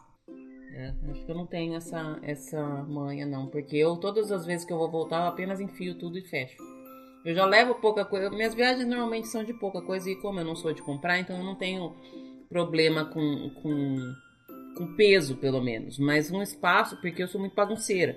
E dependendo do jeito que você arrumar uma mala, você coloca um, tanto de coisa ou você coloca quatro vezes o tanto de coisa, né? Porque se, se você arrumar é. direitinho, cabe muito mais. Eu não tenho a mínima paciência, eu só vou enfiando. Só vou enfiando lá e depois, na hora que chega aqui, eu resolvo. Esse é o meu estilo de, de arrumar mala. Preciso levar você para as próximas vezes que eu for viajar, Thalita. Ah, pode me levar que, que eu dou conta. E assim, é engraçado porque a gente cravou 23 em todas as malas quando chegou no aeroporto. A moça pesou pra gente, assim, super solista lá da, da companhia aérea. Ela pesou antes para saber se a gente precisava fazer algum uhum. rearranjo ali e todas cravaram 23. Ainda bem que não precisava, né? Porque, porque, pelo que vocês estão falando, se abrisse ali não ia fechar nunca mais, né? No meio do aeroporto. Isso foi um negócio que aconteceu, tá? Uma das malas, a mala que tava com o, o car Isso, é, com o bebê conforto, a gente colocou os potes de creme, essas coisas, porque tinha que encaixar nos. E foi uma das malas que a TSA abriu, né? Tem aquela inspeção de segurança. Uhum. E aí tava tão encaixadinho que quando eles abriram eles não conseguiram fechar. Não, provavelmente eles nem se esforçam muito, mas não conseguiram fechar. Então a nossa mala chegou aqui cheia de fita da TSA assim, enrolada, mas veio aberta no avião. Hum. E aí foi, foi uma, uma coisa assim realmente abriram e não conseguiam fechar. Tava muito bem encaixadinho, era um quebra-cabeça. Mas deu tudo certo. Mesmo ela vindo aberta, não aconteceu nada. Não quebrou nada, não faltou nada. Nada, nada, nada. Nada, nada. Todas as coisas chegaram. Bom, agora só falta o bebê chegar, né? Pelo visto. Só falta, só falta o bebê chegar. Qual é a data? Qual é a data prevista, Thalita? É maio. É, o, o, médico falou que a partir da, da, primeira semana de maio ele pode nascer. Como é minha primeira gestação, ele falou pra gente trabalhar com 38 semanas, uhum. né? Que aí já vai ser a partir da, da segunda semana de maio. Mas o, o limite, assim, é 22 de maio. Entendi. Bom, se prepara, porque uma, uma coisa que eu falo para todo mundo também é que o último mês de gestação ele demora três anos para passar, tá? Ele não passa nunca. É aquele mês que você já não aguenta mais a barriga, você já não tem mais posição para dormir, você já tá tudo tá chato, tudo tá ruim, tudo e aí ele demora pra caramba para passar. Pra, não passa nunca. Já, já fica aí o, o, o aviso para vocês e pro Lucas ter paciência, porque esse mês aí você vai, vai precisar fazer tudo o que tem que fazer e mais um pouco. Talvez seja bom até você ficar um pouco fora de casa, assim, tá, Lucas? Pra não, não correr o risco. Uns 15 dias de viagem, eu vou falar com o meu chefe se ele me arruma uma viagem de trabalho. Ô, gente, é, teve alguma... a, minha mãe, a minha mãe já vem pra cá, já na, na primeira semana de maio, ela já vai estar aqui pra ajudar, é. né? Aí pra, pronto. Pra dividir um pouquinho essa atenção com ele. teve, teve, pra gente fechar, teve algum item que vocês acharam que não valia a pena comprar lá, que vocês deixaram de comprar e compraram no Brasil? Tiveram, tiveram algumas coisas. Por exemplo, os potinhos que são para guardar né, o leite depois que tira da bomba, o valor era o mesmo. Uhum. Convertendo, assim, era muito parecido e a gente deixou para comprar aqui. Lençol é uma coisa que a gente achou que não valia a pena, lençol para bercinho, né? Que não valia a pena, que os preços aqui eram muito parecidos. Então, assim, são pequenas coisas, mas que, que assim, no, perto de tudo que a gente comprou, não valia a pena né, trazer esse volume, sendo uhum. que os valores eram muito próximos aqui. Uhum. Porque aqui a gente tem jogos né, de lençol, Sim. de lençóis, e aí a gente achou que não valia a pena. Mas foram poucas coisas. Sim, que a gente comprou, pomada a gente comprou, valia muito mais a pena aí, né? Porque é muito mais barato. Aí eu falo que eu já comprei, assim, para passar no Arthur até ele fazer uns 5 anos, porque eu comprei muito. Então, uma dica, meninas, olhem realmente quanto de vai usar para não comprar desnecessariamente. Se eu uhum. comprei a mais do que eu precisaria. Uhum. Na dúvida, Mas... manda pergunta pra gente que a gente te responde tá. pra vocês não é, sofrerem é, tanto. É bem é, isso. É, agora, agora eu já sei quantos potes usa num ano. agora, agora eu já sei qual é essa diferença. Quantos potes, quantas bisnagas para não comprar errado. Mas não foram muitas as coisas que a gente não, que a gente não comprou, né? Tiveram coisas que são grandes também que não valem a pena comprar, né? É, porque acho que esse Estados é um ponto Unidos. que precisa levar em consideração também o tamanho da coisa. Porque se, se você comprar uma coisa gigante, você está deixando de comprar um milhão de outras coisas pequenas que talvez no final das contas compensa mais, né? Exatamente. O beijo gente... que tava vendendo na Target dava. A gente quase cogitou para ver quanto é que custava um container, porque era tão mais barato que aqui que pois a gente é. vamos ver quanto é que custa um container para mandar pro Brasil. Mas é essas coisas. E aí, assim, se você tiver muito desligado da realidade, você compra um berço, depois você não tem como levar. Como acontece com muita gente que vem aqui em época de Black Friday e compra coisa que depois não, não tem como levar. Ou então o transporte da coisa fica mais caro do que ter comprado aí, né? É.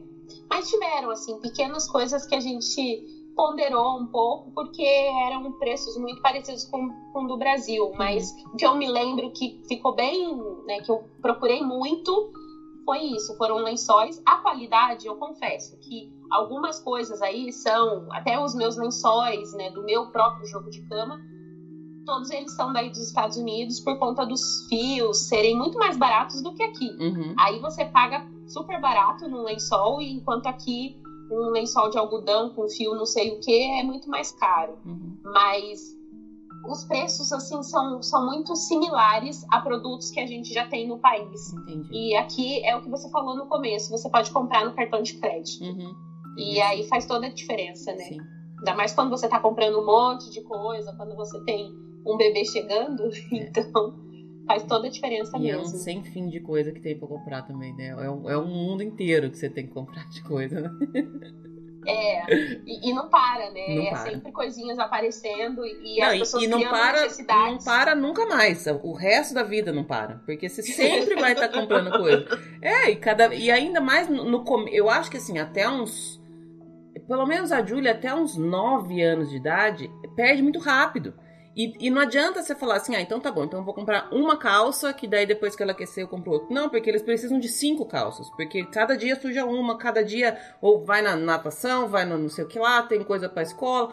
É um sem fim de coisa, vai, se prepara, gente. É um saco sem fundo de, de coisa pra, pra comprar daqui pra frente. Mas é uma delícia, eu só fico falando essas coisas ruins, mas assim, eu falo que eu não consigo mais lembrar de como era a minha vida antes da Julia. Então vai dar tudo certo. É tudo, é tudo bom. e vai ter um monte de foto de bebê com roupinha de Mickey, com roupinha de Disney. Vai ser mais legal ainda, né? vai, vai. A gente fez questão, né? Já vai nascer. Eu tava chamando ele de Baby Wish em Orlando, a Thalita falou que era melhor chamar pelo nome. já levou uma bronca aí. Não, ele já tem que chegar com a identidade dele, né? Porque tá dá pra o pai já ficar colocando ainda um nome tão grande assim. ele, tem que, ele tem que saber que, que, que ele já tem o um nome. É. Vocês têm alguma, algum plano de levar ele pequenininho ainda para Disney? Ou ainda não pensaram nisso? Nós vamos em 2021, já assim, era, era a data que a gente já tinha, por conta do aniversário do Magic Kingdom, eu acho que é uma data que não dá pra gente perder, tem que pelo menos passar por lá no, nos 50 anos. Uhum. Ele vai estar tá com um ano e um ano e meio, mais ou menos. Tem uma grande vantagem ainda, não paga passagem, não paga, não paga ingresso, paga então.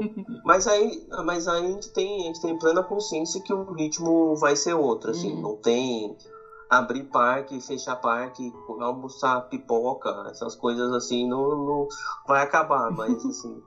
A, gente, a ideia é que a gente no, em, a gente não sabe ainda se setembro ou novembro de 2021. Tô na dúvida se eu vou pro Natal ou vou pro Halloween. Uhum. Mas a gente vai em 2021. Ah, legal. Então, porque vocês estão, são do time de que levam criança, que criança aproveita assim, né? É, o, o Pedro falou que, que, o Pedro leva os meninos dele desde muito pequeno, né? Que, que eles aproveitam muito pequenininho, assim, aproveita menos, de acordo com o que vai crescendo, vai aproveitando mais, mas eu acho que dá para aproveitar, assim. Não, e eu acho que também é uma coisa de vocês aproveitarem com ele. É, são coisas assim, são fotos, são memórias que talvez ele não tenha, mas vocês vão ter com ele. Eu acho que isso vale muito. É, vale muito, muito mesmo. Vale, vale a pena. Eu sou super a favor de levar a criança. Porque por mais que ela não consiga falar que adorou, ela, ela tem um monte de estímulo, tem um monte de coisa legal para ver e, e, não tem como não gostar. Aí, e a gente sempre vê, né, o, as criancinhas reagindo ao Mickey, uhum. reagindo à Minnie. E é muito bonitinho, assim, a, a sensação, né, de vê-los é, é muito bonitinho. E aí a gente só precisa doutrinar ele direitinho antes, né? A gostar. ah, mas tá certo. Não, né, nessa família aí eu acho que ele não vai ter nem alternativa para não, pra não ser desse, desse time. não tem nem como. Gente, eu acho que a gente passou por tudo. Faltou algum ponto que vocês acham que precisava falar sobre dessa experiência de vocês de, de ter ido para lá com essa, esse intuito de compras pro bebê? Eu acho que não, acho que a gente passou por tudo, assim, no resumo, assim, o pessoal pergunta, ah, com dólar a 4 reais, você acha que ainda vale? Vale. No carrinho eu paguei minha passagem. Olha só. Então vale muito a pena. A, a grande diferença é assim, você tem o desembolso todo de uma vez só. Uhum. Mas no, no, na última linha vale muito a pena, a diferença ainda vale. Para roupa de bebê, aquilo pode ir a 8, 9, 10 que ainda não vai, não vai fazer. A gente torce para que não aconteça, mas quem quem estiver planejando vale a pena sim, se programa. Se programa para não gastar com outras coisas também lá. Pega um hotel mais, mais tranquilo, você não precisa ficar num resort. Uhum. Mas vale muito a pena. Assim, o, resumo do, o resumo da ópera é esse. Se puder, se tiver oportunidade, faça. É, e, e, é uma viagem tem que ser uma viagem bem consciente também, né? Isso você falou de é. se programa para não para já saber que não vai a parque, que não vai gastar com coisa que normalmente a gente gasta, com, com todos esses com todos esses poréns, né? Precisa já estar tá preparado para isso. É isso aí. E aí e as atenções que provavelmente no, no episódio anterior aí o pessoal deve ter passado o que uma grávida precisa, né? Com relação à alimentação, água, essas coisas que você precisa tomar um cuidado extra não dá para maratonar no ritmo que você está acostumado. Assim. Uhum. Assim, lembrando, né? Tem, tem a mãe e tem o bebê. A prioridade são eles na viagem mesmo, a gente fazendo esse esforço. Né? Uhum. É, e é, e é importante também a mãe ir antes ao médico, falar que vai fazer um enxoval, para pegar dicas de como o próprio obstetra, né, do que pode, do que não pode. Eu não podia comer muitas coisas fora de, fora de casa, então a minha alimentação estava um pouco limitada, uhum. né? Não podia comer nada que fosse de verdura, essas legumes, o médico tinha proibido comer fora de casa. Então eu, eu tinha poucas coisas que eu podia comer, né? Que não era. Que lá nos Estados Unidos vem aquela saladona e aí depois vem o prato. Então eu adoro, mas eu não podia comer fora de casa. Uhum. Tinha que comer muita fruta para o organismo trabalhar direitinho. Então já é um gasto a mais que você tem. Você tem que saber mais ou menos aonde vende. São cuidados que a gente fala, ah, vai viajar, você não pensa nisso. Que você vai no supermercado comprar um mamão, que foi dificílimo achar um mamão no supermercado. um mamão maduro, né? Porque uhum. mamão verde tem. Mas tem algumas coisas que tem que prestar atenção, tem que tomar alguns cuidados antes de viajar, né? Tem que se programar direitinho. Porque quando você não tá grávida, você pode passar hambúrguer, você pode passar a, a qualquer coisa que você coma na rua. E grávida tem que tomar alguns cuidados. Principalmente aquela que resolve ir ao parque, uhum. né? Pra, pra saber brinquedo que ela pode andar, brinquedo que ela não pode. Porque isso foi uma coisa também que foi decisiva pra gente não ir aos parques. Uhum. Eu não ia poder andar em várias coisas. Uhum. E aí você vai pagar caro para estar lá e não poder, né? Só para tirar foto, então talvez não valha a pena. Aí a pessoa fica decepcionada porque não pode fazer as coisas. Então pesquisar bastante a respeito disso, para não se frustrar, né? Para não chegar lá e se frustrar. Exato. E as mamães de meninas, olha, eu aconselho que se um, uma vovó, um vovô puder ir junto, a mala vai vir, porque se eu já comprei e, e o meu é menino, mãe de menina, menina vai tem muito mais coisa, duas né? vezes mais do, é. que, do que eu comprei. É, eu sofro até hoje com isso, porque tem muito mais opção de coisa para menina do que para menino, né? Tem.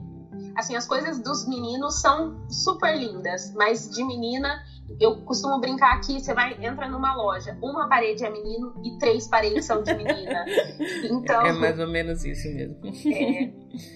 a gente vai ter uma sobrinha também, a gente acabou comprando um monte de coisa para ela. Ó, oh, que beleza. Já passou nas duas sessões, então. Já, já passei. em menor número, mas as coisas foram sendo compradas para menino e menina. Então essa é uma dica. Vai com uma terceira pessoa para ajudar. Para trazer mais mala. Para trazer mais mala. Adorei mais uma vez falar com vocês. O Lucas já, já é de casa aqui, já falei que já tá pedindo música. Depois você pode me mandar a música que você quer que, eu coloque no fundo, Lucas. Eu já vou deixar a seu, a seu critério isso.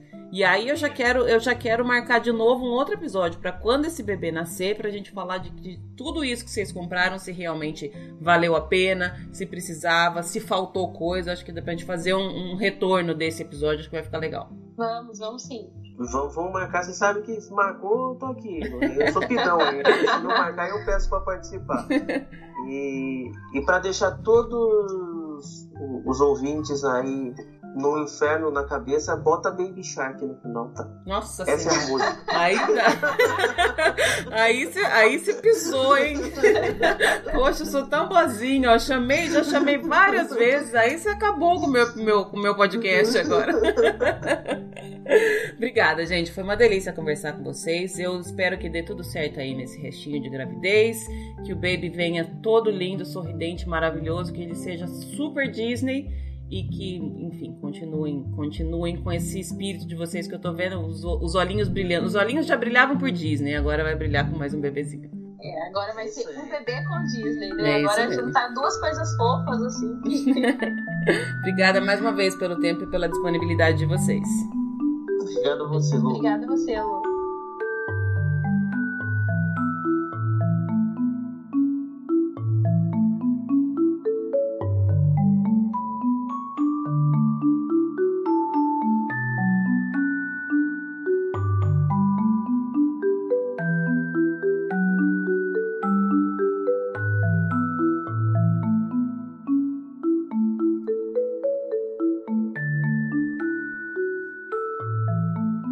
Falei que eu ia comentar uma mensagem que eu recebi, mensagem que o Tiago me mandou essa semana, Tiago Aquaviva. Ele nunca tinha falado comigo antes. Eu não sei exatamente desde quando que ele acompanha o podcast. Ele comentou que já ouve o podcast há um tempão, que tá aí acompanhando e tal. Mas de alguma forma, eu acho que alguma das mensagens que eu postei nesses últimos dias fez com que ele se sentisse à vontade de me falar comigo. E aí ele falou que Existem, na visão dele, poucas pessoas tão reais e sinceras quanto eu. Isso me tocou de uma maneira bem profunda. Eu nunca parei para pensar nisso, eu nunca me esforcei para ser real. O que eu me esforço bastante é para mostrar que a vida não é tão simples quanto o Instagram faz parecer. E o Instagram é da grande maioria das pessoas. E, gente, mesmo assim, mesmo eu mostrando um pouco da realidade, dos perrengues, das tristezas, dos momentos ruins e dos momentos difíceis que eu passo por aqui, especialmente depois que eu me mudei para cá e ainda tô me estabelecendo, o que eu mostro no Instagram é só um pouquinho. Eu talvez tenha falado de algum perrengue ou outro, de alguma coisa difícil ou outra, mas cabe, sei lá, um, uma fração muito pequena do meu dia nos stories e no feed do Instagram. Todo o resto sou eu comigo mesma. Sou eu com a minha filha, na verdade. São os, os, as chatices do dia a dia. É ter que lavar louça, é ter que tirar a roupa que tá suja. É muito maior do que cabe nos stories. E aí ter lido isso, que eu mostro ser uma pessoa real, me fez muito bem. Me fez muito bem mesmo, porque eu acho que sem eu me esforçar, eu consegui demonstrar aquilo que eu de fato queria. Ao mesmo tempo, me fez refletir. Ele conseguiu enxergar que eu tô sendo real, eu tô sendo sincera naquilo que eu transpareço nessa fraçãozinha pequenininha do meu dia, do meu dia a dia. O Thiago conseguiu enxergar. E será que eu tô sendo sincera e real comigo mesma? Essa é uma pergunta que parece fácil, mas ela não é. Ela é bem profunda. Será que a gente está fazendo. E eu não vou nem colocar a gente, vou colocar eu mesma. Será que eu estou fazendo aquilo que eu preciso fazer para ficar bem comigo? Será que eu estou mostrando para minha filha? Isso é uma, uma, preocupação que eu tenho sempre, porque a Júlia já está num momento em que eu não consigo mais ensinar ela as coisas apenas lendo um livrinho com figurinhas. Eu preciso fazer, eu preciso agir, eu preciso mostrar. Será que eu estou mostrando para ela que a vida não é tão bonita? E não é mesmo, gente, não é querendo me colocar de vítima. Pelo contrário, eu já falei aqui diversas vezes que eu sou uma pessoa privilegiada sim. Eu tive uma educação muito boa, eu tive uma família muito bem estruturada, eu tive e ainda tenho apoio de diversos lugares. Não significa que tudo sempre foi me dado de mão beijada, mas eu tive muito mais do que muita gente. E eu sou grata por isso mas ao mesmo tempo eu tenho consciência do meu lugar de fala. E aí, será que aqui, no meu lugar de fala, no alto do meu privilégio, será que eu tô sendo real comigo mesmo? Será que eu tô sendo verdadeira? Porque na verdade é a, a, o que conta mesmo é a nossa consciência, né? Ela que cobra. Eu já falei aqui também algumas vezes que não tem travesseiro mais macio do que uma consciência tranquila. E eu tenho falado muito aqui de tentar ser um pouquinho melhor a cada dia, de fazer coisas boas pelos outros, de tentar se ajudar, prestar atenção no que vem de dentro, prestar atenção no que está ao nosso redor. E aí veio esse questionamento: será que eu estou fazendo tudo isso que eu estou falando? É uma análise muito profunda que eu acho que não cabe aqui nesses 10, 15 minutos de, de episódio, de finalzinho de episódio, pelo menos. Mas eu queria deixar essa pergunta aí para vocês também. Como é que está a relação de vocês com vocês mesmos? Essa relação é a que importa. Não é a relação que você tem com as coisas, não é a relação que você tem com as pessoas, embora a relação que você tem com as pessoas que estão perto de você, que convivem com você, sua família, as pessoas que você ama, seja realmente muito importante, mas ela vem em segundo lugar, se você considerar a relação que você tem com você mesmo. E eu volto num ponto que eu tenho falado algumas vezes já no, nos meus stories de cuidado com a saúde mental. É muito triste a gente ver o quanto nós estamos adoecendo. E eu não sou também do tipo de pessoa que culpa a internet. Eu não vou pôr a culpa no Instagram, eu não vou pôr a culpa nas redes sociais. Eu vou pôr a culpa na gente mesmo. Eu acho que no final das contas o que está acontecendo é que a gente está ficando cada vez mais egoísta. E aí não tá enxergando nem o que acontece a um palmo da nossa, da nossa frente, da nossa vista. Eu não sei muito bem colocar em palavras o quanto esse, esse questionamento, essa mensagem do Tiago me fez refletir. Mas eu tô conseguindo identificar no meu dia a dia aquilo que eu faço que não é tão legal, que eu considero uma coisa que precisa ser mudada, e verificar até que ponto eu posso realmente mudar aquilo, até que ponto mudar isso vai me fazer bem, até que ponto eu preciso abrir mão do, daquilo que eu penso, daquilo que eu acredito em prol do outro. Na minha vida aqui especificamente, é, sou eu e a Júlia, é quem convive comigo todo dia. Mas existe uma sociedade, né? Existem várias ligações na nossa vida. E a gente precisa ser sincero com a gente mesmo para poder ser sincero com essas outras pessoas que estão presentes e vão estar presentes na nossa vida. Embora toda essa tecnologia, internet, rede social, tudo isso tem feito com que a gente se torne cada vez mais sozinho, a gente não vive sozinho. E quem tá aí também há mais tempo já sabe que eu falo várias vezes que eu não gosto de pessoas, né? para eu admitir aqui que a gente não vive sozinho, é bem difícil. Porque eu passei por tantas coisas nos meus relacionamentos interpessoais que me levaram a um ponto de que eu não quero mais me relacionar com ninguém. Só que quando eu tentei colocar isso em prática, não deu certo também, deu tudo errado. Não existe uma vida sozinho. A gente precisa de pessoas. E, gente, eu tô falando muito, mas muito além de relacionamento amoroso, tá? De casamento, de namoro, de nada. Não é esse o recorte.